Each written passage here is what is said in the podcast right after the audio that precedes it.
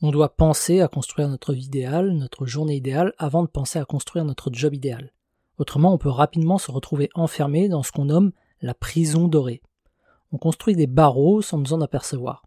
Un podcast par-ci, publié sur LinkedIn tous les jours, plus une newsletter, plus des offres, et une autre offre, et une autre offre. Et on se retrouve, sans le savoir, à produire du contenu tous les jours, non-stop, alors que ça ne nous passionne pas forcément. Mais le job l'exige. On est tombé dans le piège qui consiste à construire son travail d'abord, alors qu'on devrait plutôt construire sa vie idéale d'abord. À quelle heure on veut se réveiller, combien d'heures par jour on veut travailler, et avec qui?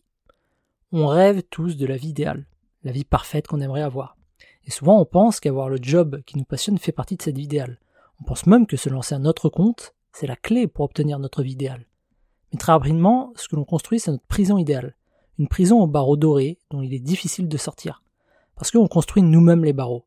D'abord, on commence par publier sur LinkedIn tous les jours, parce que tout le monde est sur LinkedIn. Alors pourquoi pas moi? Et puis on se met à enregistrer un podcast, parce que tout le monde a un podcast. Alors pourquoi pas moi? Et puis on lance notre newsletter, parce que, a priori, c'est indispensable et en plus, tout le monde possède la sienne. Alors pourquoi pas moi? Et tous les jours, comme ça, on ajoute un nouveau barreau à notre prison. TikTok est à la mode en ce moment. Tout le monde nous encourage à passer à la vidéo. Même Instagram s'y met et nous encourage à faire de la vidéo. Alors en plus de faire des podcasts, écrire une newsletter, créer des visuels pour Instagram, rédiger des publications pour LinkedIn, on va aussi se mettre à tourner, monter et sous-titrer des vidéos. On se rajoute une charge mentale supplémentaire. On se rajoute un barreau de plus à notre prison. Et on a oublié qu'à la base, on fait tout ça pour vivre notre vie idéale.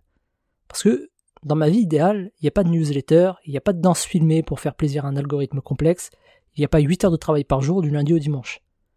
Un travail, peu importe que ce soit un travail salarié ou celui qu'on construit nous-mêmes en étant à notre compte, devrait être aussi au service de notre vie idéale, pas l'inverse.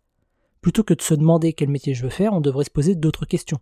À quelle heure je veux me réveiller, combien d'heures par jour je veux travailler, de combien d'argent j'ai réellement besoin par mois pour vivre, où je veux vivre, quel genre de personnes je veux fréquenter?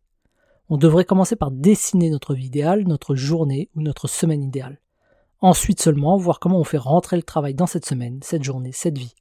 Et c'est pas quelque chose qui se fait en 24 heures, bien entendu.